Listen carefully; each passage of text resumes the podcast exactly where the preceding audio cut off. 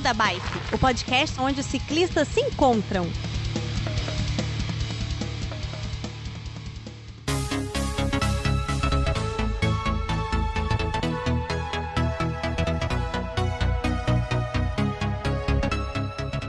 Wala Wala, pedalantes e pedaleiras! Estamos de volta com mais um Beco da Bike e hoje sou eu o host, porque Werther, ha, o Werther, o Werther está pedalando, esse danado.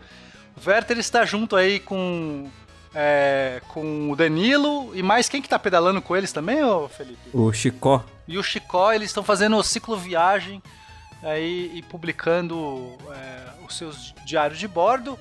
Nesse momento que sair essa gravação, claro que eles já espero que já tenham terminado, né? Se nada de mal acontecer, mas o que importa é que eu assumi essa parada toda.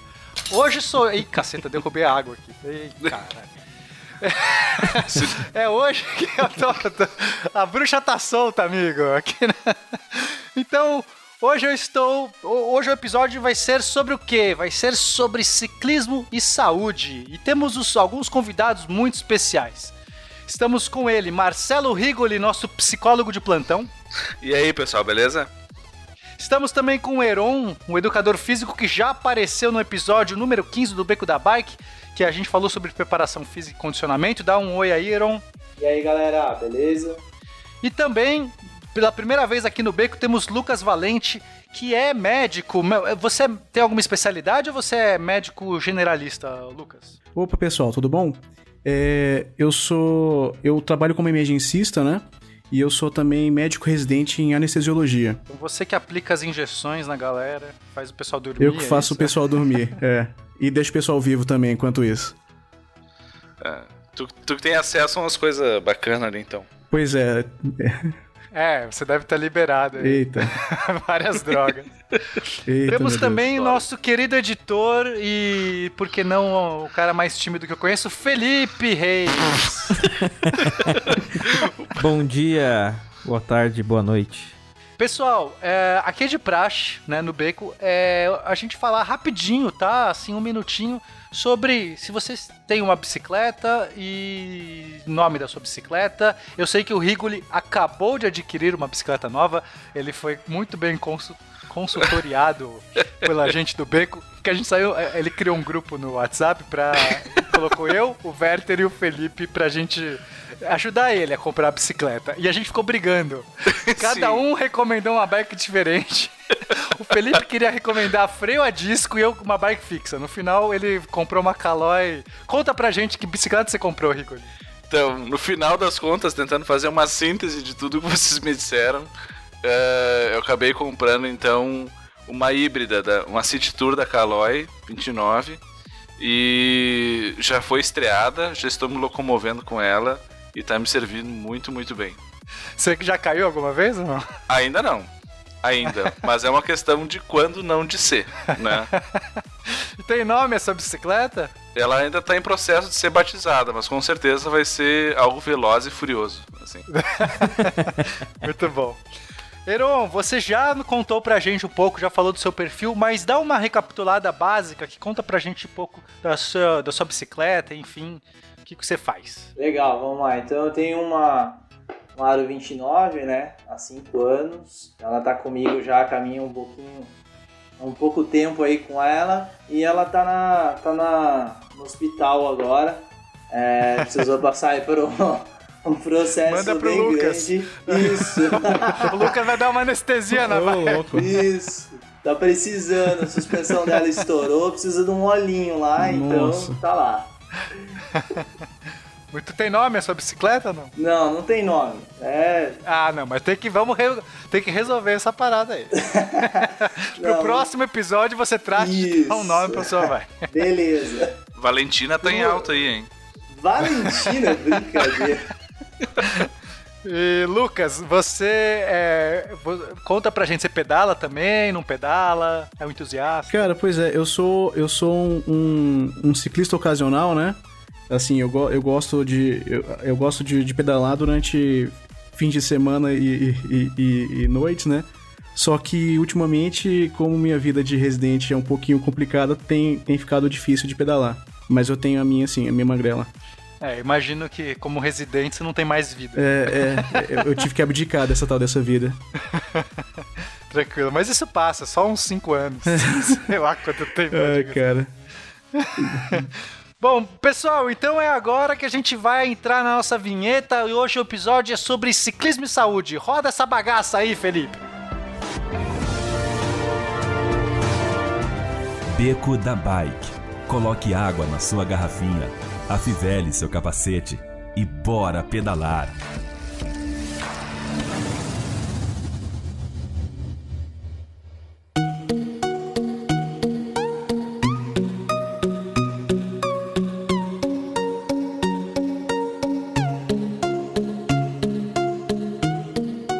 Pois bem, gente, olha só, um ótimo tema.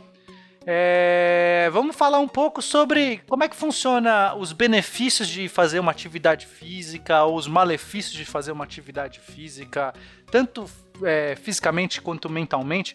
Quem pode começar? Primeiro, vou dar um panorama geral, né? Uma, uma prática no geral, a atividade física, é, que, que tipo de benefício que ela pode trazer, o que, que ela mexe no nosso corpo, o que, que ela causa, sei lá, fisiologicamente pra gente. Quem quer começar aí? Do aspecto psicológico que eu posso comentar é que, de modo geral, salvo algumas exceções que eu vou comentar mais adiante, para a saúde mental das pessoas faz muito bem. Né? Então, assim, tem uma série de processos fisiológicos aqui que eu vou deixar os colegas comentarem para não me intrometer e falar uma bobagem, mas de modo geral a gente sabe que isso melhora a saúde mental das pessoas, tanto de pessoas que estão saudáveis e aumentam o seu nível de saúde mental ou, ou de satisfação ou de bem-estar, depende de como os artigos querem uh, definir isso, mas também de pessoas que estão com algum tipo de, de, de, doença ou algum tipo de transtorno psiquiátrico ou algo assim, também a gente sabe que faz, faz muito bem, né? Tende a aumentar uh, o nível de saúde e diminuir o nível de doença. Então, assim, de modo geral, é muito bem recomendado, assim. Não, não, não, não tem nenhuma uh, contraindicação geral, assim, né? Só para casos bem específicos. É, lembrando, inclusive, lembrando, pessoal, que atividade física não necessariamente é esporte, né? muito menos esporte de alto nível, porque esporte de alto nível pode ocasionar vários malefícios, porque a pessoa às vezes treina no limite e tudo mais. É, e a atividade física, como a gente está colocando, é uma prática saudável, uma prática é, é, regular ou uma, uma prática controlada é, que, que, no geral, vai levar aí a, a, a diversas uh, liberações de, de hormônio, de. Eu nem sei direito. Você sabe, Rigoli, me fala para mim, mentalmente falando, o que, que causa assim a mente do indivíduo que pratica atividade física? Então, depende de quando a gente está falando, né? Durante a atividade física, a gente sabe que uh, a pessoa ela vai ter algumas funções cognitivas que vão aumentar e outras que vão diminuir. Né? Por exemplo, a atenção tende a aumentar, a memória uh, episódica ou declarativa tende a diminuir, a, melhor, a memória procedural tende a aumentar. Porém, depois. Que que, qual que é a diferença dessas duas memórias? A memória uh, declarativa ou episódica é aquela que a gente recorda verbalmente de fatos. Né? Então, assim, ah, ah, ontem eu fui ao supermercado e lá tinha uma jarra laranja. Isso é uma memória declarativa ou episódica.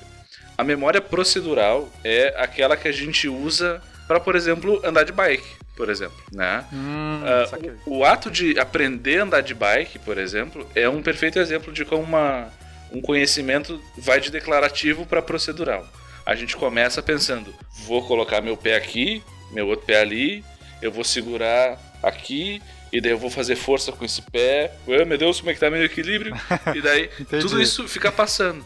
Daqui um pouco, a gente diz que automatiza mas na verdade isso se torna uma memória procedural, que é quantos joules de força eu tenho que aplicar no pé direito. Isso a gente não fica falando, a gente simplesmente sabe. E esse saber, né, como que corta uma cebola, como que dirige um carro, isso tudo é procedural. E isso fica bem estimulado quando a gente faz atividade física, porque a gente está usando o corpo, né?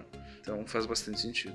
A gente vai criando unidades motoras, vai Isso. fazendo conexões sinápticas que permitem que o corpo já faça isso quase que automaticamente, sem que a gente tenha que, sei lá, se concentrar nessa atividade, é isso? Isso, é. Por exemplo, tem um estudo com, com tenistas que é bem bacana, tenistas profissionais, que se mede a sensopercepção de comprimento do braço. E os tenistas destros têm uh, a percepção de que o seu braço direito é mais longo. Porque, na verdade, uh, eles incorporam a raquete como parte do corpo, Sim, mentalmente. Faz sentido. E, inclusive, a área motora, né, o suco motor, do, tanto o sensório motor quanto de execução, eles são aumentados para a parte referente ao braço direito. Tem mais neurônios agrupados para controlar o braço direito, porque eles usam tanto e tem que automatizar tanto e saber tanto ali que essa parte motora fica dedicada, né? É bem, bem curioso. Entendi. Só mais uma coisa sobre a parte mental, né? Daqui a pouco a gente passa para a parte física, mas já que a gente começou na mental, você falou de sensação de bem-estar. Que, que é? Da onde vem isso na mente, a sensação de bem-estar? O que, que é isso? Você tem como descrever melhor? É, sei lá, aprofundar um pouquinho mais pra gente? Claro. assim, é um, é um tópico grande que a gente pode fatiar ele em diversos, diversas camadas. Né? Então, assim, no aspecto psicológico, o que a gente vê é que aumenta certas sensações, né? O teu índice médio de felicidade aumenta, né? Aumenta o que a gente chama de senso de, de autoeficácia, né? Que é o quanto a pessoa percebe que ela é capaz de executar coisas, né? Então, assim, uh, porque a, a, prática geral de esporte ou atividade física, ela tende a ter essa, esse funcionamento progressivo, né? Sabe, vou começar a caminhar, né? No primeiro dia tu vai caminhar X e tu vai cansar e vai voltar. No outro dia tu vai caminhar X mais um e tu vai ter aquela sensação, ah, hoje eu cansei menos, hoje eu consegui ir mais longe. E isso é muito importante pra gente no sentido de construir esse senso de, bom, eu consigo encarar desafios e vencer eles. E o legal é que quando a gente faz isso numa coisa, a gente tende a generalizar para as outras. Né? Então, assim, tu vence um desafio lá, tipo, ah, autoimposto, né? Ah, vou fazer uma cicloviagem, por exemplo, pegar uma coisa grande. Pô, aquilo Cara, ali... quando você chega, a sensação é, é muito boa, assim. É essa você sensação. realmente cumprir um desafio de você se sentir pleno. É muito bom isso. Exatamente. E isso a gente generaliza. Bom, é como se o teu cérebro dissesse assim: bom, se eu consigo fazer isso, eu consigo procurar um emprego melhor. Se eu consigo fazer isso, eu consigo, né? Então ele dá uma generalizada. Você não se sente um inútil. É, é exato, exatamente exato. é isso. Sente bastante assim, Caraca, eu não sou tão inútil assim. Talvez eu possa fazer mais alguma coisa exatamente. na minha vida. Ah, pronto, achei que eu preciso é fazer então. Tem um relato pessoal que eu, que eu tenho o transtorno de ansiedade generalizada. E quando eu fui ao psiquiatra, ele falou para mim assim que o melhor remédio que eu posso ter é o exercício físico. Então, ele falou para eu ter o hábito de praticar o exercício físico, que isso ia ser melhor do que qualquer remédio que ele pudesse me passar lá no consultório dele. E outra coisa que eu queria aproveitar e perguntar, se tem diferença se a pessoa pratica o esporte sozinho, um esporte individual ou um esporte com mais pessoas, uma pedalada com um grupo, por exemplo. Faz, né? Na verdade faz, porque outro fator que a gente sabe que está diretamente relacionado ao aumento de felicidade e bem-estar é o convívio social. Né? Assim como o oposto é verdade. O isolamento, a gente sabe que também acaba promovendo o mal-estar e. Tá vendo, Felipe? É por isso que você é triste, cara. Porque aí na sociedade não tem ninguém que pedala. É por isso que você fica aí. Exato. Você, tem que, você tem que vir pra São Paulo. Dá um jeito. Desculpa, Rigo, ele pode continuar. Mas é, mas é, tipo, isso faz muita diferença, assim, porque ah, praticar um esporte coletivo, por exemplo, ou fazer uma atividade física com outras pessoas tu não vai ter só aquele benefício da conquista que eu falei, ou todos os mecanismos fisiológicos, né, que o pessoal vai comentar em maior profundidade. Tu também vai ter esse benefício da interação social que também acaba se expandindo para fora, né, daquele ambiente. Pô, se tu vai fazer uma pedalada com a galera, é muito comum que esse contato se mantenha fora, que tenha um grupo do WhatsApp para falar sobre isso, que a galera se junte outro dia para fazer uma janta, ou que no final da cicloviagem vai ter um almoço com a galera. Então, assim, isso acaba expandindo e estabelecendo rede social, né? O que é um fator que ajuda muito né, a baixar a ansiedade e baixar sintomas de depressão e outras situações também. Né? E eu acho que também ajuda a pessoa a se reconhecer, porque a, pessoa tem às vezes uma atividade que ela, ela não vê outras pessoas fazendo, ela se sente isolada e aquilo às vezes, é, é, sabe aquela coisa, você não se sente pertencendo a, a um núcleo. No momento que você tá junto com outras pessoas que, que fazem coisas parecidas com você, de alguma maneira você se sente pertencendo a um núcleo, a uma tribo, a um, você se identifica, aquilo também, imagino, deve te dar uma, uma motivação, motivação talvez, não é motivação, enfim, tudo bem. Mas isso faz sentido também, né? Faz, total, total. Outra coisa também que eu tive um aumento dessa ansiedade no período da faculdade, bem no início, quando eu mudei de cidade e tava morando sozinho e entrei na faculdade e não conheci ninguém e tal. E ele indicou é, realmente fazer um esporte em grupo, procurar pessoas que eu tenha um, que eu consiga ter uma certa intimidade assim, para poder é, fortalecer e criar novos laços de amizade. É, o esporte normalmente é um excelente veículo para isso, né? Ele, como normalmente os esportes eles são uh, play fight que a gente chama, né, em, em biologia, assim, de, de, normalmente são treinos de atividades que a gente faria na vida real na savana africana, né? Então, assim, no momento em que tu tá jogando basquete lá, é como se tu tivesse entre duas tribos disputando um objeto. Então, assim, isso cria um laço muito primal entre as pessoas, né? Tu conseguir, ou a própria cicloviagem, um deslocamento assim, putz, a gente vai, né? A nossa tribo vai se deslocar agora, tem que todo mundo se unir, tem que todo mundo se ajudar. Eu te ajudo a trocar o pneu, tu, tu me empresta a água e assim vai, né? Então cria uh, uma coisa bem primitiva que tem na gente, assim, uh, praticar atividade física de forma colaborativa, né? É bem, bem interessante.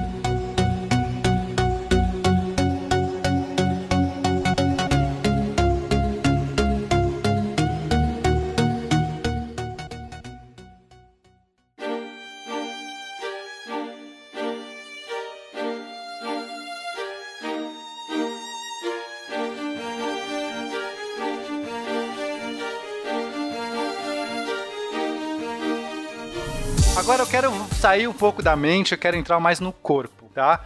É, Eron, conta pra gente sobre esses efeitos da, da, atividade física no nosso corpo.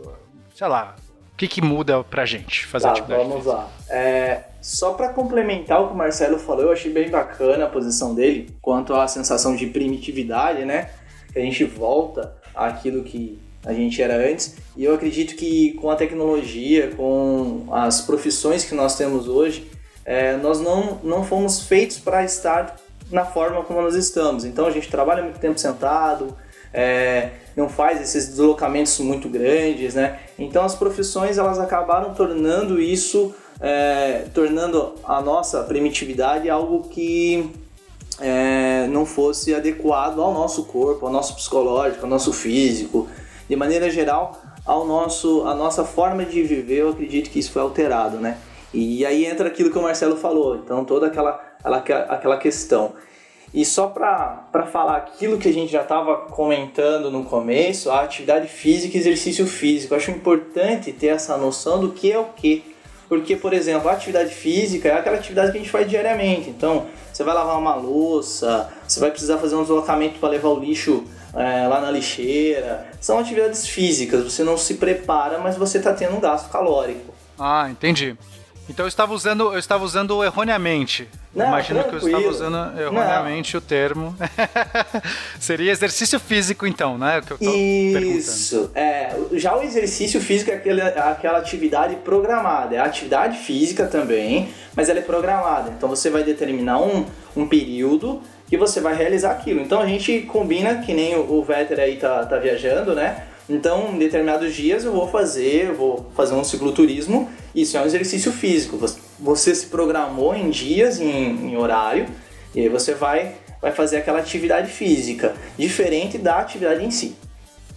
E o que, que o exercício físico pode é, contribuir então para o nosso corpo? Ou isso é diferente da atividade física nesse aspecto? Como que funciona? O exercício físico em si seria diferente no nosso sistema é, fisiológico devido à forma como ele, ele é expresso para nós. Então, por exemplo, É, o exercício físico ele vai ser programado, então ele vai determinar um volume que seria em tempo, em quilometragem, uma intensidade que seria aquela velocidade mais rápida, aquela velocidade mais lenta. Então essas determinações desse exercício físico faz com que a gente tenha, nós tenhamos, né? Então uma alteração de mecanismo molecular e celular diferente do que a gente expressa com atividade física apenas, que é lavar a louça, entendeu?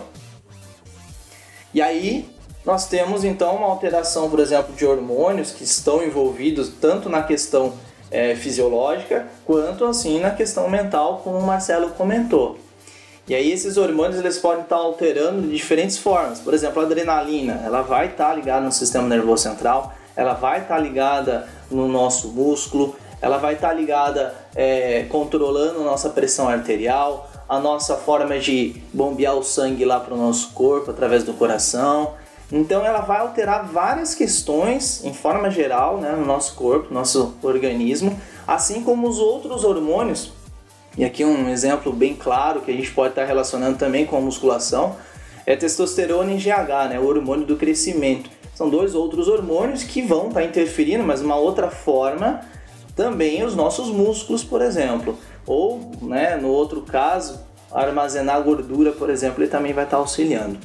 Mas então, assim, exercícios diferentes podem ter respostas diferentes. Não é qualquer exercício é, todo exercício que gera testosterona, GH e adrenalina. É, a gente, a gente teria que tomar um cuidado porque é, provavelmente tem essa, essa liberação sim de testosterona, GH e adrenalina ao mesmo tempo.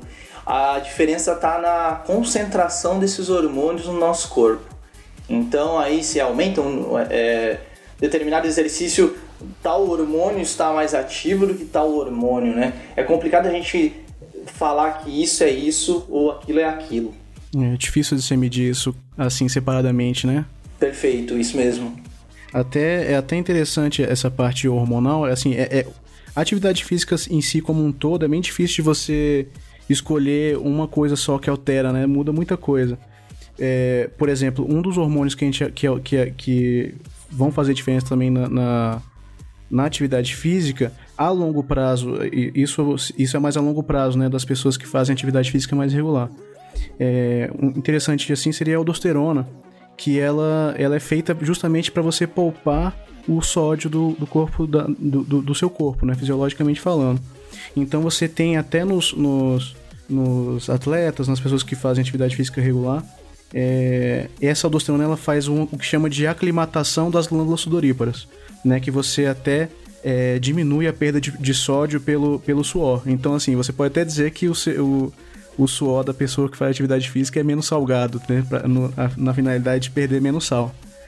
Você vai se adequando, né? O corpo vai. Você vai se adequando, é. E, e, essa, e a adequação que, a gente, que, que isso faz a longo prazo é muito benéfica, né? Por exemplo, no coração, você imagina que o coração ele é um, ele é um, ele é um órgão muscular também, né? Então, é, para essas pessoas, o, o, o, coração ele tem ele acaba bombeando cada vez mais até o, o próprio Heron falou sobre a adrenalina, né? Que ele aumenta a frequência cardíaca e a força de contratilidade cardíaca. Então, nessas pessoas, o, o, o coração ele tem, assim, 40% mais músculo e 40% também um aumento maior, de, um aumento maior também das câmaras cardíacas. Então, a pessoa acaba, cara, é, a, cada contração é mais efetiva do que ela seria normalmente. Do, no, no, não seria normalmente, não. Seria numa pessoa que não pratica atividade física.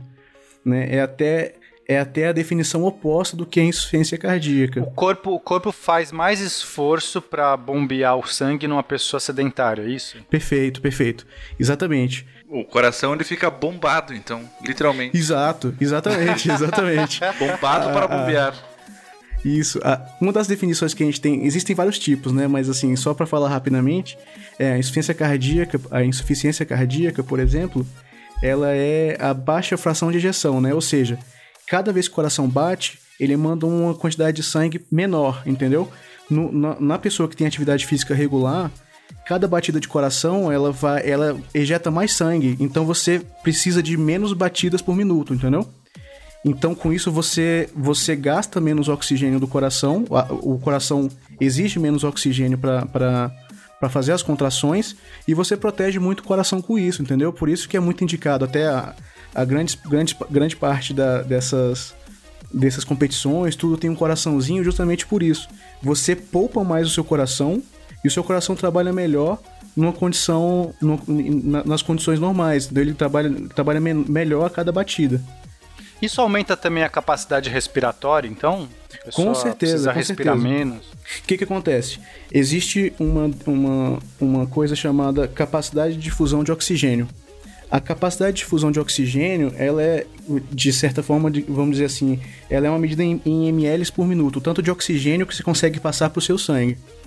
A pessoa que faz atividade física regular, ela, ela tem uma quantidade cada vez maior da capacidade de difusão de oxigênio. É, a nossa capacidade de difusão de oxigênio em repouso é quase sempre a mesma, entendeu? Assim, mu- muda muito, muito, muito pouca coisa em uma pessoa sem nenhuma doença, assim, não tem, uma pessoa que não fuma e tal. Se você considerar num, num- em quem já tem uma- um, um- um hábito de fazer atividade física regularmente, essa pessoa ela consegue é, utilizar mais a vasculatura do- dos, dos pulmões para você oxigenar mais o sangue. Entendeu? Assim, você, você manda mais sangue pro pulmão de tal forma que você consegue passar mais oxigênio para esse sangue. Então, a pessoa é, a pessoa sedentária, ela vai precisar respirar mais para mandar mais oxigênio, enquanto a pessoa que tem atividade física regular, ela não precisa ficar respirando tanto para mandar oxigênio, ela, já, ela já, já tem uma capacidade de difusão de oxigênio muito otimizada. Tanto é que é comum, né? Você vê uma pessoa sedentária, se ela subir um, um lance de escada, o cara chega no fim da escada, né? é, bufando de tão, tão cansado. O cara que tem atividade física regular, ele já, já não sente esse problema, porque ele tem a capacidade de difusão de oxigênio muito otimizada. É, então eu imagino que a pessoa que é sedentário, ela precisa. Ela não pode ir direto assim para o exercício, ela tem que fazer de uma maneira progressiva, porque talvez no começo ela vai ter um aumento muito grande dos do, da sua, dos seus batimentos cardíacos, né? Se ela começa a pegar uma atividade pesada, alguma coisa assim. Imagina, Perfeito. um cara que nunca pedalou, já sai pedalando no 40 quilômetros, talvez o cara morra no meio, é isso? Exatamente. Então pensa o seguinte: vamos, vamos fingir, vamos partir do- desse, desse, desse seu exemplo. Uma pessoa que é sedentária, ela não tem uma, uma boa capacidade de difusão de oxigênio, né? Vamos partir, partir daí. Então o cara resolve fazer uma atividade física muito intensa para qual ele não está preparado e não vai conseguir oxigenar bem o sangue dele, entendeu? O coração dele, lembra que a gente tinha falado que o coração bate cada vez, ele, ele bate com mais, com mais eficácia na pessoa que faz atividade física regular? Então você imagina que o cara que é sedentário, que inventa de fazer atividade física muito, muito além da, da sua capacidade, ele vai precisar de uma frequência cardíaca maior para um sangue que ele não tem tanto oxigênio. Então, né, então você corre um risco até cardiovascular. Você pode fazer até um, um- infarto nessa pessoa que, que inventa de fazer uma atividade física além do que ela pode fazer. Os miócitos cardíacos, né, as células do coração, elas estão contraindo cada vez mais forte e não tem tanto oxigênio para eles fazerem essa, para fazerem essa, para fazer a troca, né, para fazer é, gerar energia. Então é muito perigoso para a pessoa que não te- que, que é sedentária fazer além, fazer muito além do que ela pode.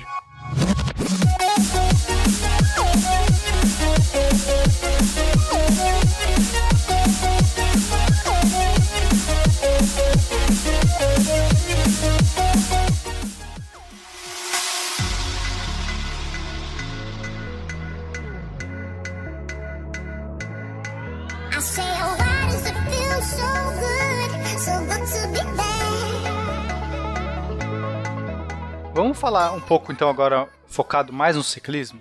É, qual que seria o, o mínimo recomendado de, de, de pedalada, sei lá, pensando num pedal, qual que seria um pedal mínimo assim que que faz o corpo sentir que tem uma atividade física? Você entende? Não sei se é uma pergunta que faz sentido. É, Sim, se eu pedalar só até a esquina, não, imagino que não valeu de nada. Meu corpo não, nem cansou. Pedal no parque. Um pedal no parque. É, qu- qual que seria assim um perfil de pedalada que de algum jeito faz diferença? Pode ser uma, é, uma vez por semana, tantos quilômetros. Vocês têm Um esse número? pedal- Alguém sabe um esse pedal número? Eu tô aqui iniciante. causando. Ah, pedal tem, iniciante. tem sim. É iniciante mesmo, né? Tá certo. Perfeito. Eu acho que tem que pensar assim antes de mais nada. É, quem, é, quem é a pessoa? Com quem que a gente tá falando? Se essa pessoa é aquele indivíduo que tá iniciando, é, a gente precisa Vamos pegar conhecer. o rico ali. Não, aqui, aqui vai ser o seguinte. Vamos aqui lá, vai bora. ser. A gente vai testar tudo. É, porque o Rigoli acabou de comprar uma bicicleta. Rigoli é uma pessoa, isso. imagino, sedentária. Vamos lá. É isso, Rigoli? Isso aí. Que julgamento é esse, pena? Não, eu, eu falei, imagino, eu tô, eu tô julgando aqui, mas vamos lá. Vamos pegar o caso de Rigoli. Rigoli, você já vai ter uma consulta de graça aqui, tá? Olha aí, duas pessoas aqui, um médico e um preparador físico. Olha Que só o que eu arranjei pra você. Quem sabe faz ao vivo. Isso. Vamos lá, O Rigor. que, que é recomendado pro Rigoli começar? Fala pra mim, Rigoli, que primeiro qual que é a sua ideia? Porque o Rigoli já ele tem um plano maquiavélico de pedalar ali em Porto Alegre inteira, é isso, Rigoli? Conta pra gente o que, que você quer fazer com a bike. Então, Por- Porto Alegre inteira acho que é um exagero. Mas. Mas a ideia, por exemplo, é eu conseguir me deslocar da minha casa para a universidade, para a PUC aqui, e da minha casa para o meu consultório. Né? Em média, eles têm uma distância aí de 2 a 3 quilômetros cada trajeto, né? para ir e outro para voltar. E a altimetria é baixa, né? pelo que eu vi, assim, não é muito, muito grande. Então a ideia é começar com esses pequenos deslocamentos de forma frequente, sem muito. Essas distâncias, então, é ok para o Rigoli começar ou ele tem que dar uma praticada no parque primeiro? Preciso conhecer ele um pouquinho mais, quer ver? Ó, uma- uma- algumas perguntas rápidas, ó. Mas, é, Rigoli, você tem algum, alguma, algum histórico de atividade física há um, dois anos atrás? Sim, sim, eu fiz tudo que é coisa, eu só não terminei. Tá, mas aeróbio, de força, como é? Ah, nos últimos dois anos eu pratiquei academia e treinamento funcional. Perfeito, olha, então, na verdade, o Rigoli, ele tem uma capacidade física é, que a gente pode falar que é o mínimo que ele vai conseguir, com essa quilometragem, o tempo e a altimetria que ele nos passou, é, gente- ele vai conseguir completar ela sem nenhum problema, sem causar alguma alteração é, e alguma, alguma, algum problema de, de função, que, que ele já tem esse histórico de atividade física, de exercício físico realizado. A gente pode falar que ele, ele já tem esse nível de musculatura preparado, o coraçãozinho dele já está meio que encaminhado para poder receber uma atividade como essa que ele falou. Certo. Como é que a gente identifica? É, claro que isso tudo precisa de uma consulta, né? Inclusive já estou falando aqui para os ouvintes. Ouvintes, você tem dúvida, você vai começar a fazer uma atividade física, consulte um profissional, é a melhor coisa. Faça uma bateria de exames, né? Porque às vezes você tem algum problema e aí você pode gerar aí uma complicação. Então, esse, esse cast não é para substituir um profissional, um médico, um preparador físico, ok? Dito isso, esse disclaimer, vamos só dar aqui um pouco mais de, sei lá, tentar abranger um pouco mais. Então, a pessoa que é muito sedentária, imagina que o Rigo ele nunca praticou, é, não fez nada nesses dois anos. É, talvez no caso dele, seria interessante começar com alguma coisa um pouco mais leve ou já esses 3 km de ida e e 3 km de volta daria mais ou menos para ele começar a fazer? Olha, o que, que eu indico fazer? É, seria bacana, aqui em Sorocaba, por exemplo, a gente tem ciclovia. Então nós temos as, as bicicletas da ciclovia, correto? E o que, que acontece? A gente tem um parque que é onde fecha uma avenida grande e a galera vai lá curtir o final de semana no domingo de tarde. O que, que eu indico? O exemplo que eu vou usar agora é o que dá para ser feito com uma pessoa que um nível de sedentarismo é, bem grande. Então, ele fazer no mínimo ali 10 a 15 minutos e começar a perceber se ele está ficando ofegante ou não. Ele pode até, né, é é uma técnica um pouquinho utilizada por nós, fazer a frequência cardíaca pelo pulso para visualizar se aquilo está sendo muito extenuante para ele ou não. Se está um nível bem extenuante, ele está ficando ofegante, o ideal é ele descansar um pouco e depois ele retornar. Então vai muito do nível de percepção de esforço mesmo. E qual que seria assim um batimento cardíaco que é alarmante, do tipo, pare agora, tudo, tá tudo errado aí. Tem um número para isso? Teria, tem sim. A gente pode fazer cálculos indiretos, por exemplo, que vai determinar a frequência cardíaca máxima desse indivíduo. Mas para isso a gente precisaria ter os, é, frequência cardíaca de repouso e o nível desse, atleta, desse, desse, desse indivíduo. Ah, não dá, não tem um geral assim, tipo, 200 batimentos já era. Para Teria aquela, teria aquela 220 menos a idade, né? Mas é muito geral. Por exemplo, se tem uma pessoa obesa ou uma pessoa idosa, é, isso já não rola para ela. O Lucas colocou lá em cima, não, aqui na, na nossa pauta sobre a variabilidade da frequência cardíaca. Esse é o ponto onde a gente precisaria olhar melhor. Não tenho como é, falar né, aqui abertamente, falar 220 menos a idade é uma fórmula que pode ser utilizada É, para todo mundo. essas regrinhas. É, é verdade. Aí essas regrinhas o cara vai lá, usa e a condição dele é totalmente outra. Então é isso. O resumo é: não use essas regrinhas. Eu tô induzindo aqui pra ver se nossos convidados são bons, entendeu? Pro cara.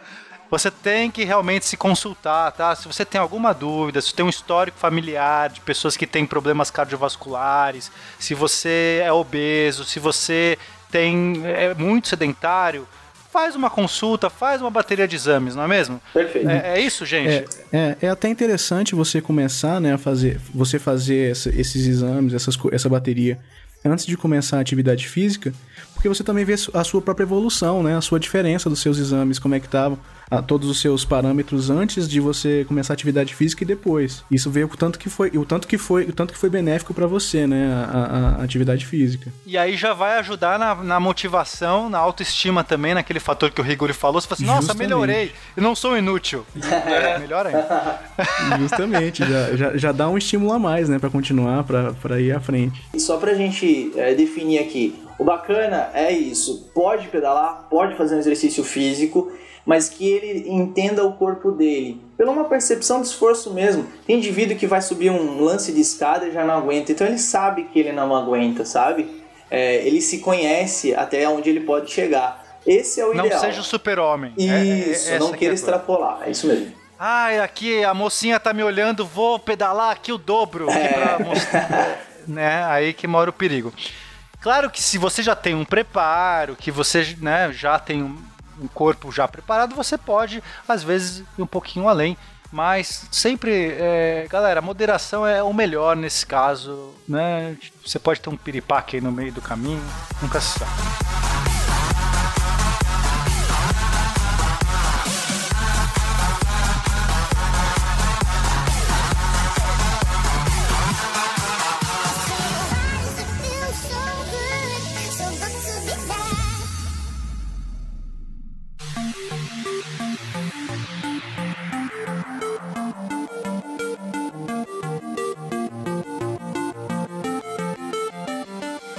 Falar agora um pouco sobre os malefícios, né? Então, assim, que tipo de patologia que você pode estar apresentando que não é o que o ciclismo não vai ser indicado para você fazer? É, vocês têm uma lista? Eu não sei. De repente a pessoa tem dor no joelho, tem, sei lá, alguma coisa assim? Ou tem. Vocês fazem ideia de algumas patologias que não é recomendada a prática de ciclismo? Do lado psicológico, eu só tenho conhecimento de uma. E não é nem especificamente o ciclismo. É qualquer atividade física ah, aeróbica, assim, de modo geral. Não é só aeróbica, mas na verdade aeróbica é pior. Que é pessoas que têm transtorno do humor bipolar e estão num momento que a gente chama de episódio de mania. É a única patologia, que é psicopatologia que eu conheço, é que é contraindicada fazer atividade física nesse Mas momento. então explica melhor o que é isso aí. O que, que é um episódio de mania? A pessoa não vai parar de pedalar, é isso? É, é. Fora Porque, assim, é, é tipo tipo Forrest Gump, Ela assim. vai chegar até Vila Velha de uma pedalada só. É isso? Vai deixar o, o Werther, vai dar um, um chupa-Werther. É isso? É, exatamente. Ela não Porque para como, mais, né? Ela assim, se sente o super-homem. Exatamente, essa sensação de super-homem que a gente falou, a pessoa tá assim o tempo todo. Ela vai olhar assim, ah, 500 quilômetros, ah, eu mato hoje. E vai, e vai se largar, e vai tentar fazer.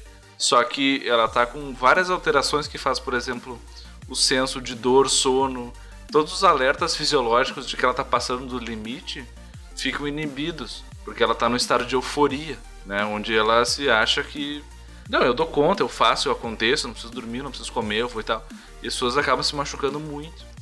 Será que as pessoas que competem no Iron Man têm esse transtorno? Começo a perguntar isso. a galera pedala não sei quantos quilômetros, nada, corre, sei lá o que, passa o dia inteiro fazendo isso e chega no final aqui, tá tudo bem. Tô brincando, né? Imagina. Mas assim, tem, tem estudos que, que correlacionam certas psicopatologias com pessoas que têm alto rendimento em coisas competitivas, né? Então, são realmente pessoas que dão um pouco uma desligada nesse feedback aí que a gente tem de tipo, olha, deu, chega, né? Até pra conseguir aguentar o ritmo, né? Porque é uma coisa muito puxada, né? Isso é aquele esforço que a gente faz quando a gente tá ficando cansado, é a prova inteira deles, né? É, vocês lembram a cena final de Scarface, onde o Alpatino cheira uma montanha de cocaína e leva vários tiros e, E ele pé? começa a matar todo mundo. É, e ele. say hello say to my hello little to, friend. to my little friend. É. E começa a debulhar todo mundo e vai tomando tiro de. E não para. É, É. é isso então? É o Alpatino naquela cena? É mais ou menos isso. Adorei, cara, adorei. Eu queria ser o Alpatino nessa cena. É muito boa. Tem o problema que ele morre, né? Mas assim, Ah, que guri. Só um detalhe, cara. ah, bo- bobagem. Isso aí dá e passa. Isso passa. É, agora do. Viu, tem um caso na. Tem um caso no, no- no- na corrida, né? De uma mulher que. ah, é, eu vi acho que na Globo, isso, no Globo Esporte, é, em que ela corria, corria, corria e não parava. E os médicos foram investigar o que estava acontecendo. Se eu não me engano, se você digitar no, no Google, você até encontra a história dela. E que acho que seria mais ou menos isso, né, Rigoli? É bem possível, bem possível. Eu ia falar do Forrest Gump, cara. O Forrest Gump eu acho que entraria nesse caso. Mas existe um real então, viu? Dá uma olhada aí que acho que vocês vão encontrar. Mas, é, Eron, acho que você vai conseguir me falar melhor disso. Por exemplo, uma pessoa que ela está acima do peso e, por exemplo, uma caminhada, uma corrida pode possa prejudicar as articulações dela. É, nesse caso, o ciclismo seria mais indicado por não forçar tanto, ou até mesmo pessoas idosas? Você diz, imagina o que deve ser o impacto, né? A pessoa acima do peso, ela vai pulando, correndo e vai dando aquele impacto no joelho que não tá às vezes preparado para absorver essa massa. O ciclismo diminui esses impactos? Olha que legal, é uma excelente pergunta. Eu, como faço bike fit, é, eu analiso da seguinte forma: É, a pessoa fala assim, ah, então eu não posso correr, eu vou, vou pedalar então, né? Porque aí eu não tenho impacto. Na verdade, ela tem impacto, né? Ela tem impacto na articulação que ela está realizando aquele movimento. A diferença é a forma desse impacto sobre essa articulação. No- na corrida a gente tem uma forma de impacto excêntrica, na qual você, é, você sobrecarrega muitas articulações. Não que o ciclismo ou, ou o pedal não tenha. A diferença é que aí vem o grande problema. O cara acha que não tem impacto, então ele pode fazer. Então ele vai lá, compra uma bicicleta que nem é do tamanho dele, é, coloca o banco na altura que ele acha que se sente, se sente confortável e aí sim eu tenho alguns problemas, porque esse selinho ele não tá muito para frente, não tá muito para trás, tá totalmente desconfigurado. E aí eu vou ter um, um problema de lombar, ele começa a sentir a lombar, ele consegue, começa a sentir o ombro, é, articulação do punho, é, articulação do quadril, e ele não sabe de onde está vindo isso. E o peso dele vai sobrecarregar essa articulação mesmo no pedal. Hum, olha aí. Então tem que fazer um bike fit, né? É, o recomendado é isso. Isso, o, o recomendado seria o bike fit, mas aí vamos, vamos dar, dar- facilitar a vida do ciclista ou da pessoa que quer começar, né? É, nem, nem todo mundo sabe é, onde tem um bike fit, às vezes a pessoa também não. E no Brasil também é difícil você encontrar profissionais que eh, façam esse tipo de serviço. Na internet tem muita coisa bacana, dá para acompanhar aquilo que tem ali. Mas basicamente é tirar o cavalo, que é a medida da onde fica o períneo até o chão, e aí você já tem uma medida bacana para você fazer a altura aí do, do seu da altura do seu selinho. Aí você tem cálculos na internet que você joga essa medida e ela já vai te dar esse resultado para a altura do selinho. Uma outra mais fácil, você encosta a bicicleta na parede, senta em cima dela, o seu calcanhar tem que ficar no pedal e ele não pode ficar, o seu joelho não pode ficar nem muito contraído e nem muito relaxado. Essa é a medida correta para que você deixe o seu selim de uma forma adequada. É claro, eu dei uma das medidas do bike fit que já pode te auxiliar a minimizar esses impactos. Você vai É, ter o selim normalmente é o mais importante, né? Porque isso, perfeito. O que, que eu vejo muito é o pessoal deixando o selim muito baixo e aí acaba pedalando, porque fica mais confortável, a pessoa encosta o pé no chão, então ela para, já, já tá lá com o pezinho no chão. E só que é muito pouco eficiente essa pedalada no final das contas, porque você não tá é, no ângulo ideal do joelho, da, da articulação do quadríceps, né, do- da musculatura do quadríceps, para fazer essa, essa força. Então, é, se você está encostando o pé no chão confortavelmente, provavelmente seu selim está baixo. Correto, Você tem que perfeito. deixar ele de um jeito que é, o seu pé fique esticado, mas não travado quando o, cálculo- o- o pedal está na parte de baixo. Então você tem que ter uma, uma leve. A articulação do joelho tem que estar com uma, uma leve dobra, mas é, é- basicamente sua perna tem que estar esticada, né? Quando você tá naquela. Então você não vai encostar o pé no chão confortável, você vai ter que ficar na pontinha do pé ou dar uma tombadinha pro lado pra você ficar. Isso. É isso? Eu falei certo? Isso mesmo, falou certo. E outra, é, foi bom você ter falado isso. O banco muito alto também. Você não pode ficar sambando como se estivesse lá dançando boquinha na garrafa, no selim, sabe? Sobe, desce, que sobe, pedala, desce, que tá vai- errado também. Rebolando, né? O cara É, vai pedalando e vai rebolando. isso. Você tá rebolando, Rigoli? Eu quero saber como é que tá o seu selinho aí. Eu vou botar, eu vou botar a GoPro na parte de trás, depois eu mando pra vocês. vocês me dão um veredito. Cara, o Rigo ele vai ser nosso cobaia aqui. para, para, para tudo, para tudo. Que é João Kleber, rapaz. Agora a gente chegou no beco, a gente vai tomar uma aguinha aqui. e a gente volta com essa pergunta. É sensacional essa pergunta aqui. Segura aí, não sai daí. Meu Deus do céu.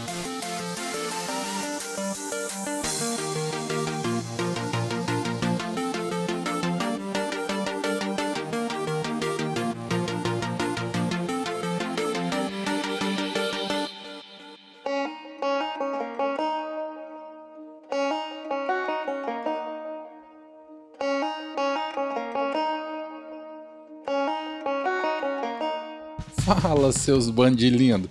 E vocês achando que eu não ia participar desse episódio? Até parece, não sou eu.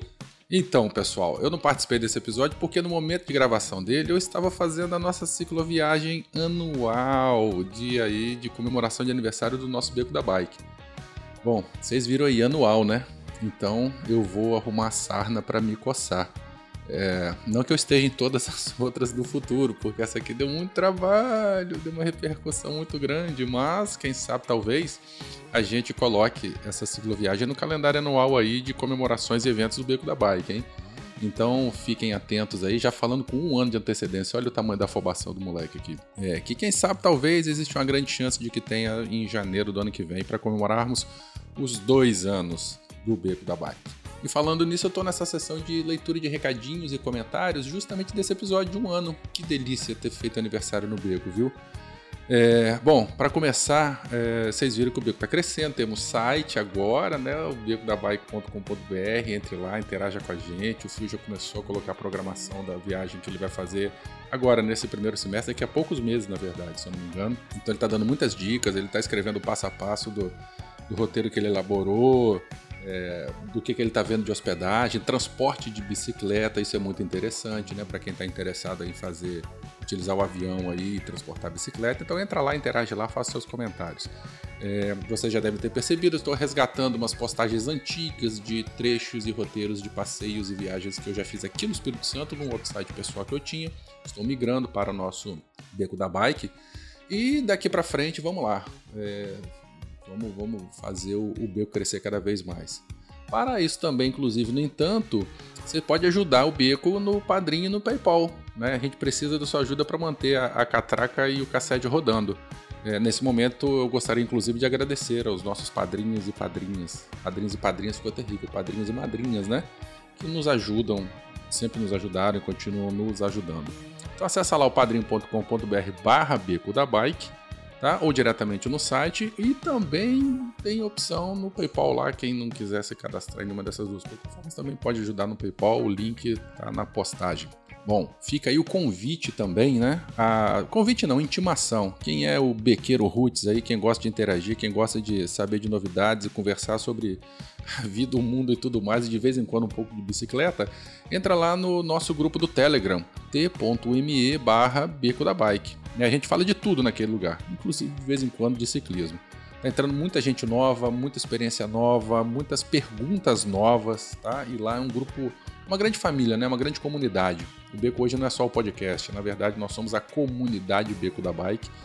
E a gente vive, vivencia essa comunidade bastante lá no Telegram. Então entra lá também, vamos, vamos, vamos conversar com a gente.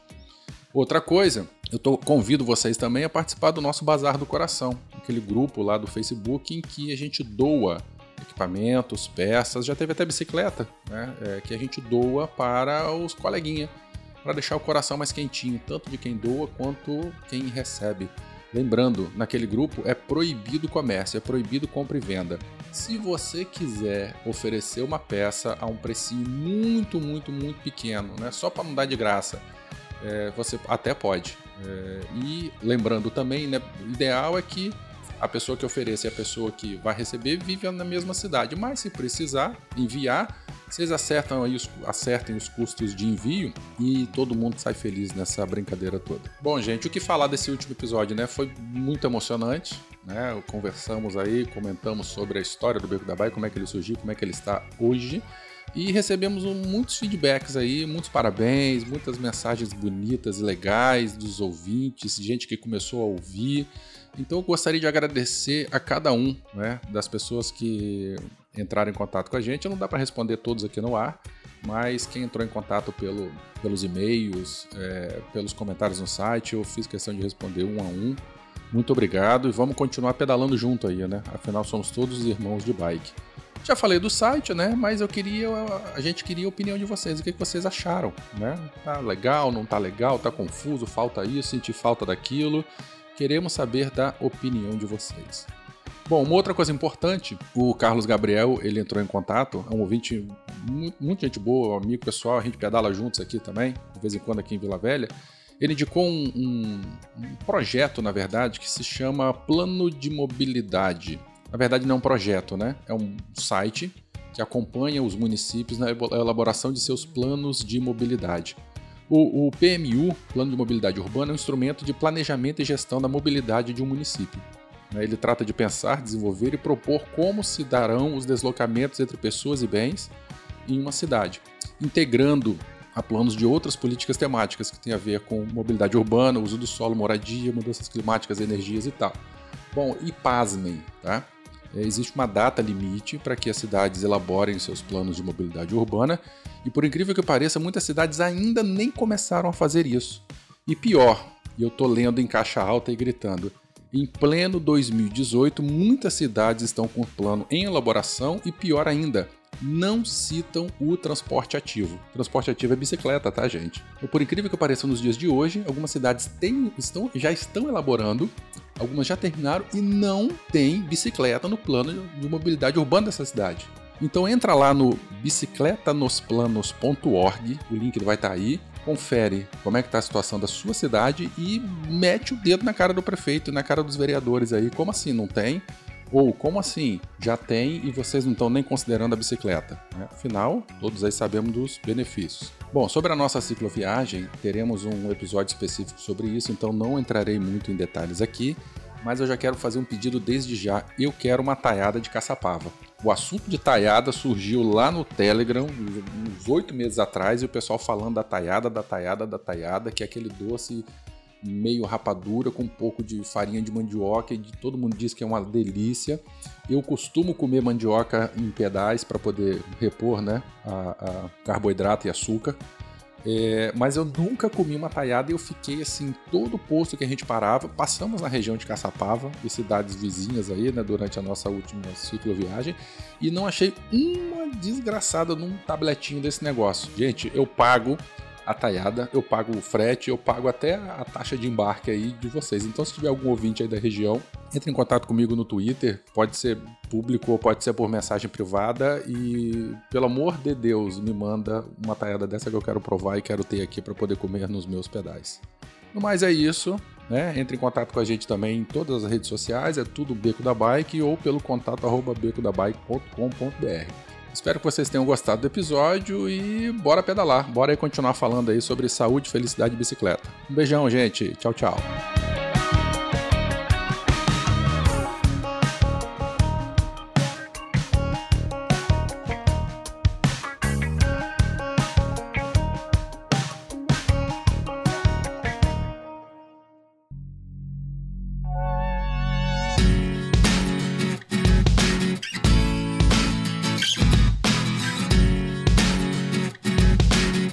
Tava conversando com um ouvinte nosso no Telegram, Daniel Corrêa, e ele me falou sobre uma doença que ele teve em decorrência aí da prática do ciclismo, que é a TVP, ou trombose venosa profunda. E ele relatou tudo isso no blog dele, como foi o diagnóstico, o tratamento, a cura, o que ele fez após ter uma melhora desse quadro. Então vou deixar aí para vocês no post o link para o blog dele e queria saber mais se algum de vocês pode me falar sobre esse tipo de lesão.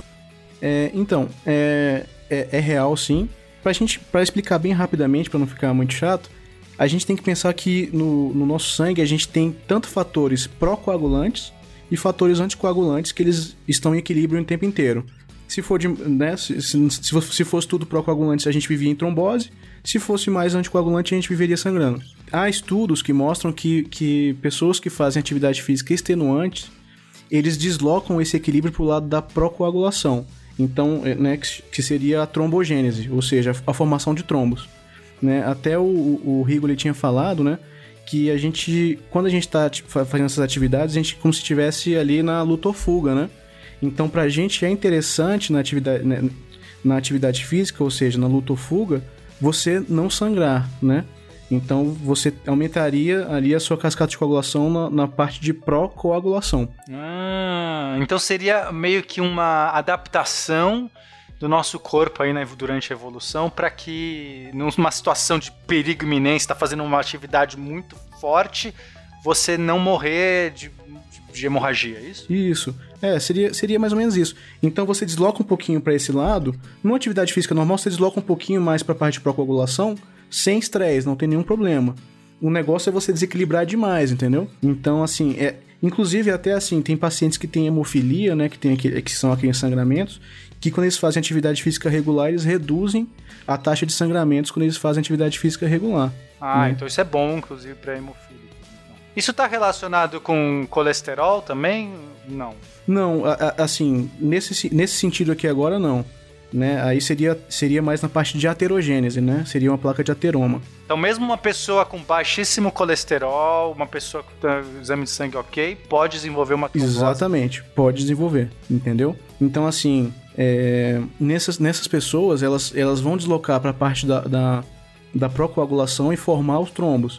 Né? O trombo é como se fosse. Imagina quando você corta o dedo e forma aquela casquinha, logo assim que você, que você faz, ela forma como se fosse uma geleinha, né? Então você imagina como se fosse essa geleinha de sangue dentro do vaso sanguíneo e aquele ali ele entope aquela veia, né? Falando assim bem grosseiramente. Então você forma uma trombose venosa profunda, né? E qual que é o problema disso? Além de ser doloroso, tudo e ser meio que incapacitante, a dor geralmente é muito ruim. Ela complica com embolia pulmonar, né? Então esse trombo, quando ele se solta, ele vai parar no coração, do coração ele manda pro pulmão, que lá você vai ter outros, outros capilares, então ele vai parar lá mesmo e você faz uma embolia pulmonar. E isso pode ser bem, pode ser bem perigoso. Entendi. Isso pode causar AVC também, se for parar no cérebro? É, O que que acontece? É, dessas, se você for pensar na parte de trombos, o, quando, o trombo, o, quando o trombo vai parar no cérebro, ele fo- forma um AVC isquêmico, né? Só que nesse sentido ele não vai, porque imagina só, você formou um trombo ali na sua perna e imagina que, que, que esse trombo se deslocou. Ele vai cada vez mais se deslocando para uma veia maior, entendeu? Cada vez ele, ele vai para uma veia cada vez maior, até que chega no coração. O coração manda para os pulmões pela artéria pulmonar, só que a artéria é diferente, ela vai cada vez menor, entendeu? Então, quando o trombo se forma no sistema venoso, ele vai parar no pulmão. Quando, quando o trombo se forma no coração, na câmara esquerda ou na, na- na- no sistema arterial, aí ele pode formar de fato o AVC. Tá, mas no caso do ciclismo é mais comum. Não, é mais a, a embolia venoso. pulmonar, É, exatamente. não no ciclismo, mas quando eu fui pesquisar sobre essa doença, eu vi que existem vários casos de atletas que têm é, essa, esse tipo de trombose. Então, assim, é mais comum do que parece, né? Uhum. É, até tem até uma síndrome específica que chama a, a síndrome de Paget-Scroter, que ela é essa TVP em membros superiores. Ela é mais, muito mais comum em membros inferiores, assim, bem mais na panturrilha. Mas em alguns atletas específicos, né, no, no caso, levantador de peso, é, jogador de beisebol, nadador e até esses lutadores, né, os wrestlers, eles têm esse risco maior de, de, de, de fazer a trombose no, no membro superior. E, a- e quem faz escalada E, e, é- Ai, e- caraca. Olha aí. Sobrou, sobrou. Ah, eu tava achando que ia ficar ileso Eu dessa. juro que é, não, foi- não, não foi a intenção, mas quem faz escalada, e é mais escalada assim em montanha mesmo, porque... Ai, em- caraca, lá vem você também. Ô, Calma, calma. O Monte Everest, o Monte Everest vai chegar, calma. vai Tá, dar certo. Então imagina o seguinte, que a pessoa ela tem, cara, é, e quando ela tá nessas altas altitudes, ela, ela forma mais hemoglobina, né, mais hemácias. Então o sangue fica mais viscoso, entendeu? Então a chance de TVP nesses, nessas pessoas que, que fazem escalada é bem maior. E é por isso que o pessoal toma aspirina, será? Provavelmente, é. A aspirina, ela, ela, ela age justamente na, na, na, na antiagregação plaquetária. Deixa mais fino, entre aspas. É, o pessoal gosta de falar que deixa o sangue mais fino, mas é basicamente isso. É como se. Imagina que na, na, na coagulação, as, as, as, as, as plaquetas se, se ligam como se fossem ímãs. E, a, e o, o, o ácido acetil salicílico, AS, deixa esse ímã mais fraco, entendeu? Seria como se fosse Gente, isso. esse, esse cast aqui tá um espetáculo. É, A gente tá com uma qualidade aqui, nossa, tá espetacular. Agora vamos voltar na pergunta do milhão que o Felipe não deixou eu fazer. Quais patologias não são indicadas fisicamente, que mentalmente a gente já viu que tem lá a psicopatologia do- da pessoa do Forrest Gump, mas qual que é a fisicamente alguma patologia que não é indicada para fazer ciclismo? A gente tem, a gente tem na, na defini nas, de- nas definições as contraindicações absolutas e as contraindicações relativas, né? Então, assim, a contraindicação absoluta você não pode de jeito nenhum. Então, assim, eu mesmo, eu, eu na minha pesquisa não encontrei nenhum. Não quer dizer que não exista, mas eu, eu não encontrei nenhum. Nas relativas, você vai ter aquelas doenças mais ortomusculares, né? Então, a, paciente, a pessoa que tem miastenia graves, osteogênese imperfeita, é, Não, peraí, fala português, querido, aqui. Você precisa me ajudar. O que que é osteogenia? O que é isso? É, a, é artrite, é isso? Reumatóide? Alguma coisa? É um país ali da. da Oceania, né? Não. É, a miastenia graves, ela é uma doença que age na placa motora. E- E é, imagina que você, sempre que você envia um comando para os seus músculos, eles contraem. A pessoa que tem miastenia graves, ela é meio que bloqueada essa, esse, esse comando, entendeu? É uma doença autoimune. Então, assim, a pessoa ela tem uma certa fraqueza muscular. Isso não impede que ela faça atividade física, só que ela tenha muito cuidado nas atividades físicas que ela faça, entendeu? Então, assim, entra numa contraindicação Ela pode relativa. facilmente o quê? É, é, ter, uma, ter uma distensão, é isso? E ela, ela, pode, ela pode facilmente ter, um, ter uma fadiga, uma, uma, uma, uma fadiga muscular, entendeu? E dependendo do que- de, como é- de qual que é a atividade, qual- ou qual grau de... Ao, ao perigo que ela, a que ela tá exposta naquela atividade, ela pode ter uma queda, alguma coisa do tipo que pode ser relativamente... Entendi. é, Qual que é o nome mesmo? É danoso. as-? Miastenias graves. Desculpa. Miastenias graves. Não, perdão. Miastenia graves. Miastenia graves, ok. Se você tem isso, é, como é que a pessoa sabe que tem isso? Bom, tem que ir no médico, né? Mas ela tem alguma. Se É, ela é, sente- basicamente é fraqueza. Ela tem, ela tem uma fraqueza no- na, na musculatura, né? Então ela tem dificuldade para levantar peso, ela se cansa muito fácil, né? Cansa no sentido de ser de fraqueza mesmo, né? Não cansaço respiratório. Né? Entendi, entendi. Entendeu? Aí tem, tem algumas outras coisas, mas é, basicamente é isso. Tem mais alguma outra ou é só essa? A osteogênese imperfecta, né? Que é aquela que causa ah, os ossos de vidro, né? Então, assim, é- é, até meio que Ah, igual aquele cara autoexplicativo. do, do corpo fechado. Exato, exatamente. É isso mesmo? Existe Exa- essa doença? Esse mesmo, era- existe. Existe osteogênese imperfecta. Ou, ou, ou imperfeita, né? Então, como ela tem um risco muito grande de fazer lesões ósseas e tudo, então é, é, é, é de extrema importância que tenha muito cuidado nas atividades físicas, né? Então, entraria mais nessa, nessas doenças assim. Eu não encontrei nenhuma que tenha uma contraindicação assim cla- clara que seja assim, ó. Você que tem essa doença não pode fazer ciclismo. Eu não encontrei. Você sabe de alguma, Aaron? Olha, eu vou, vou, vou falar aqui de uma forma mais empírica, mas é, essa é a minha opinião, tá? Eu, eu vejo, eu leio bastante sobre ciclismo e é, dificilmente a gente encontra assuntos relacionados é, dentro da ciência com a parte de patologias. Seja em artigos internacionais, nacionais, a maior parte das pessoas vai para a biomecânica ou para a parte tecnológica das bicicletas. Essa parte fisiológica, essa parte mais é, que nem o, o Rig estava falando de mental, é um pouquinho mais problemática, porque ainda a gente não tem ainda muito bem desenvolvido isso dentro da ciência.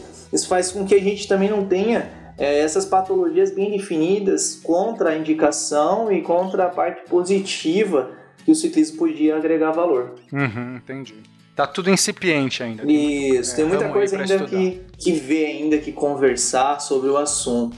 Mas o que eu vejo, assim, o que eu já li em, em atividades interessantes, é que há situações, por exemplo, raras e específicas, e há situações mais comuns. E eles levantaram, por exemplo, num artigo que estava lendo, é, essas situações mais comuns, eles relacionaram mais a escoriações em extremidade do corpo, um tombo, por exemplo, né? laceração, contusão, fratura, deslocamento de algum membro, algum trauma, seja no pescoço, na cabeça. Isso é muito mais comum e eles acabam dando um, um olhar maior do que algumas situações que eles vão descobrir ou relacionar aquela situação com o ciclismo. Agora, por exemplo, é, essas doenças tipo reumatose, artrite, tem alguma contraindicação que, vocês saibam, né? Ou é o contrário, de repente ajuda a dar uma desenferrujada ali nas articulações? É mais, é mais o contrário, sabe? Assim, as doenças reumáticas, a gente tem.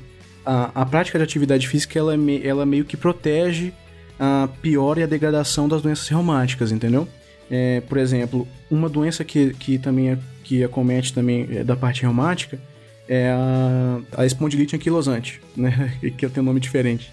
A espondilite anquilosante, ela é, ela causa a calcificação da, da musculatura axial, que é o quê? Que é ali a coluna, né? Principalmente a coluna, o quadril e as costelas. Então, se a pessoa não fizer movimentos regulares da, de- dessa, dessa da, da coluna, é, ela vai calcificando e ela forma é, o que é chamado de coluna em bambu. Então, se você pesquisar depois coluna em bambu, você vai ver que realmente a coluna ela fica de, de fato um bambu. A pessoa não consegue se movimentar, entendeu? Uau. E a atividade física protege ela, Entendi. entendeu? Então, se eu tiver ali com uma artritezinha, alguma coisa, eu posso pedalar. É, se não tiver ati- na atividade da doença, né? Se não tiver assim, muito, não tiver inflamado e tudo, dependendo da, da, da artrite que você tem, dependendo da, da, da, da alteração reumatológica que você tem, você pode fazer até indicado que você faça. Entendi. E tendinite? Ten- Tendinite também é outra coisa, tendinite, né? Porque é o esforço repetitivo, é isso? É, a tendinite e a bursite, elas são inflama- inflamações, né? A, a tendinite, ela é dos tendões, né? E a bursite é das bursas, né? Da- da- das bursas, né? Das, das bolsas, das bolsas articulares, né? Então elas causam, é, causam bastante dor na, na pessoa e ela é mais por, por desgaste mesmo. Então nesse, nesse caso é bom que, que é bom que se obedeça ao repouso na atividade da, da, da tendinite da bursite. É, no, no episódio que o Euron participou, ele explicou bem aí esse, a questão da tendinite, do movimento da, de, de pedalar, que não é considerado um movimento repetitivo, né, Euron? Perfeito, isso mesmo. É, assim como o Lucas comentou, é, até na hora de fazer o ajuste devido, a gente deixa o manete às vezes muito para baixo, muito para cima, e aí há um grande problema porque esse exercício repetitivo aí vai causar, se ele já tem, né? Assim como o Lucas comentou, o melhor era repouso e não não ir para o pedal. Melhor é ficar em casa mesmo. Ô, você mora onde, Heron? Você é de São Paulo? Eu estou morando em Sorocaba. Sorocaba. Eu vou passar um dia. Olha só, eu quero fazer um bike fit, vou fazer um bike fit com você, vou gravar um vídeo, a gente vai. Quero. Porque eu preciso também arrumar minha bike aqui. Também não sei onde eu ponho meu manete, não sei onde eu ponho minhas paradas, tudo. Eu já sei que eu vou fazer isso com você. Vamos marcar. Isso aí, cola aqui.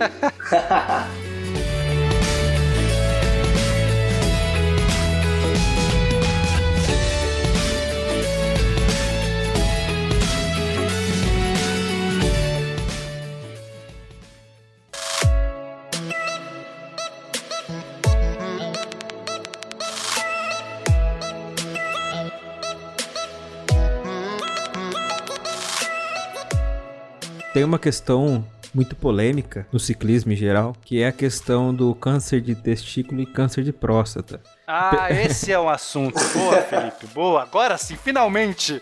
Finalmente você deu uma dentro. Tem inclusive aqueles aqueles selins que são furados no meio, sabe, Pena? Qualquer? Tem um rasgo, né? no meio. Perfeito, Eu já vi muito disso, as pessoas falando assim, cara, selim masculino tem que ter esse rasgo, esse furo, né? Essa, Eu achei essa que era coisa- só pra gases aquilo. esse vazado.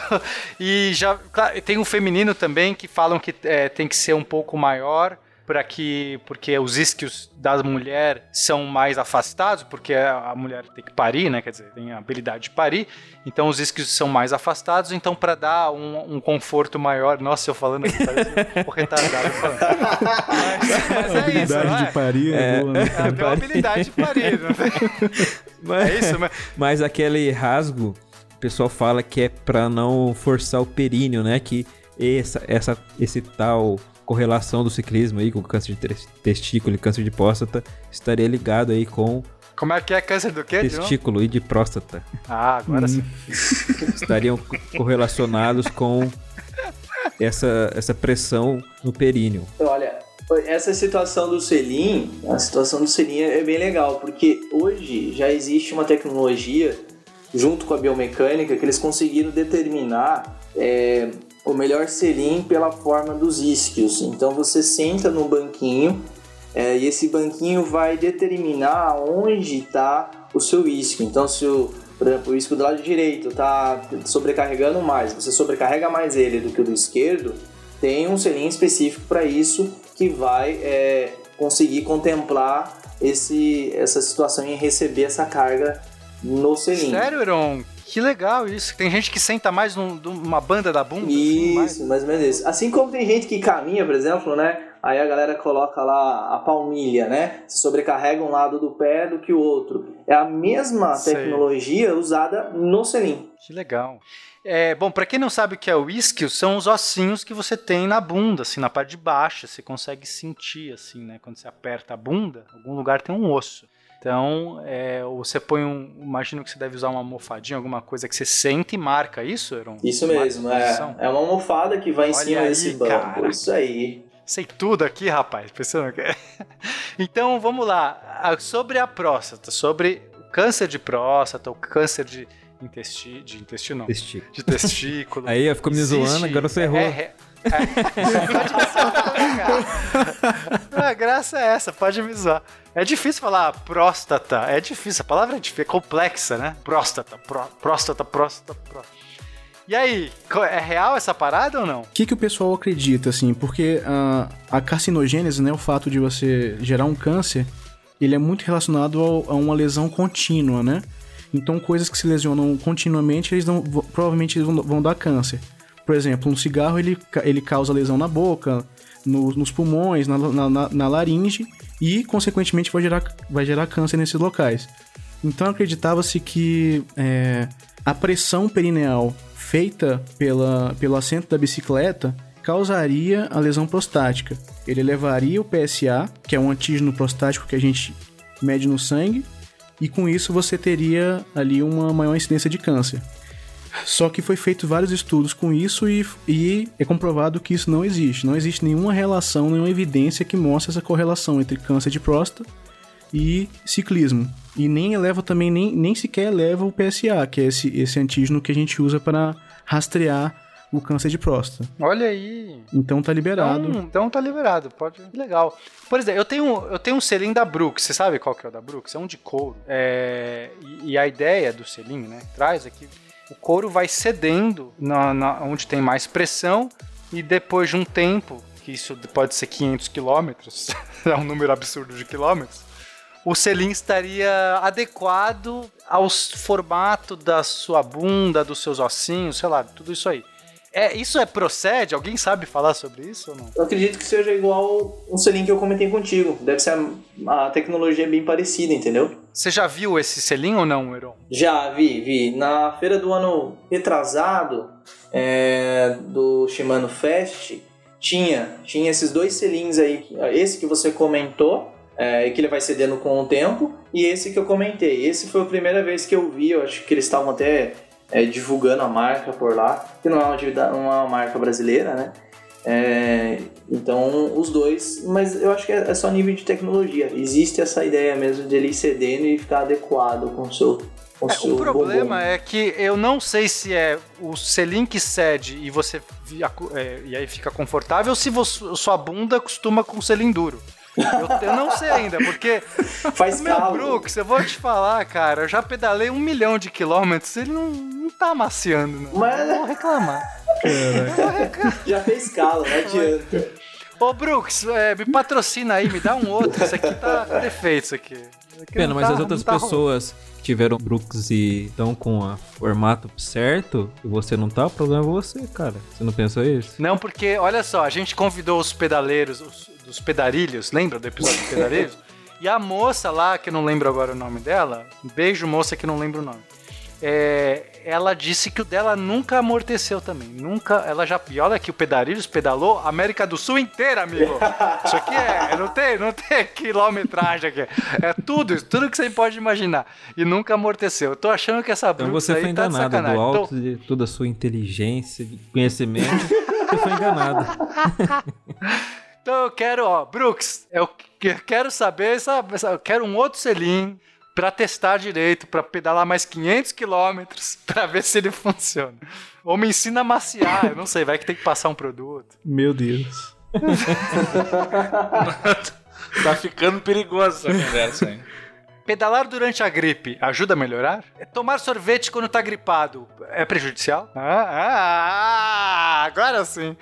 Duas perguntas muito, muito pertinentes. Essa questão é bem controversa, mas ela, tem, ela, ela já tem um consenso. É, a gente sabe que quando a gente tá, tá gripado, né, ou tem o resfriado comum, que é o, que é o mais comum que a gente tem, é, a gente está num estado imunológico é, alterado e metabólico também. Então, teoricamente, se, se se manter mais ativo, você é, seria, se você ajudaria a resolver essa, essa, essa gripe ou esse resfriado. Só que existe um problema, né? É, gripe e resfriado comum são causados por vírus, são viroses, né? Eu sei que é, já vem essa história da virose. existe um motivo pra isso, não é, não é zoeira, gente. Virose existe. Mas assim. Virose bacteriana. É, virose bacteriana, né? Meu Deus. Então, assim. A gente tem que lembrar que os vírus, eles atacam é, células. ah, Eles têm, eles têm células específicas, mas também atacam algumas células mais ativas. Então, em pacientes que têm resfriado comum e gripe ou qualquer outra doença viral, ele tem um risco maior de fazer uma miocardite é, viral, né? Que é o quê? É você fazer uma inflamação do seu coração, entendeu? Então, assim, até é, até em equipes de, de, de alta performance e tudo, os, os atletas eles são afastados até que o quadro seja completamente resolvido, entendeu? A miocardite viral, ela tem assim, o paciente tem uma dor torácica bem intensa, ela parece muito com infarto, porque de fato seu coração está sofrendo, e dependendo, você pode, ele pode até falsear de fato um infarto, me- mesmo, mesmo laboratorialmente, e no, e no eletrocardiograma aparece um pouco também. Tem diferença no eletrocardiograma, mas é, tem esse risco, então assim, é, o você melhorar Bom, da- então, é melhor, então melhor não pedalar. Exato, então assim, risco todo, você é um risco-benefício muito muito discrepante, né? Você querer melhorar de uma gripe para você fazer uma miocardite. Então é melhor você obedecer o repouso. E o sorvete, você pode me falar dessa aí também? Ou... O que que acontece? Ah, a do sorvete, ela. O que que vai. Que que vai que que, pensa, pensa bem no seguinte: você tá tendo um episódio de infecção de vias aéreas superiores, né? Resfriados e tal. Ou até mesmo você não tem nada. Você tem células chamadas células ciliares na sua, na sua, nas suas vias aéreas.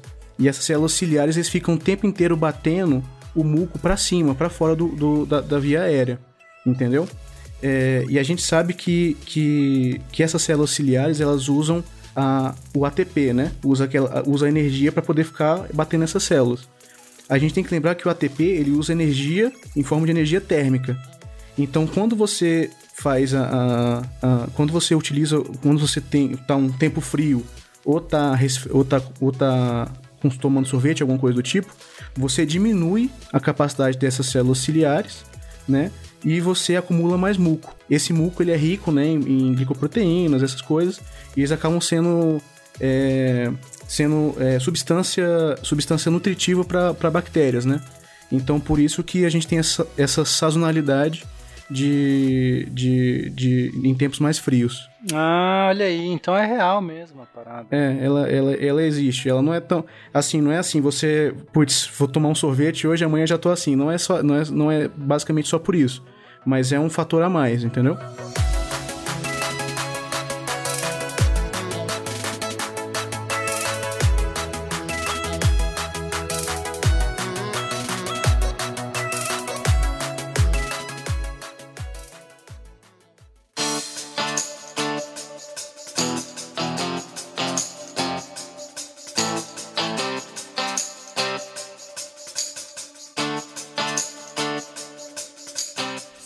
Gente, olha só. Foi.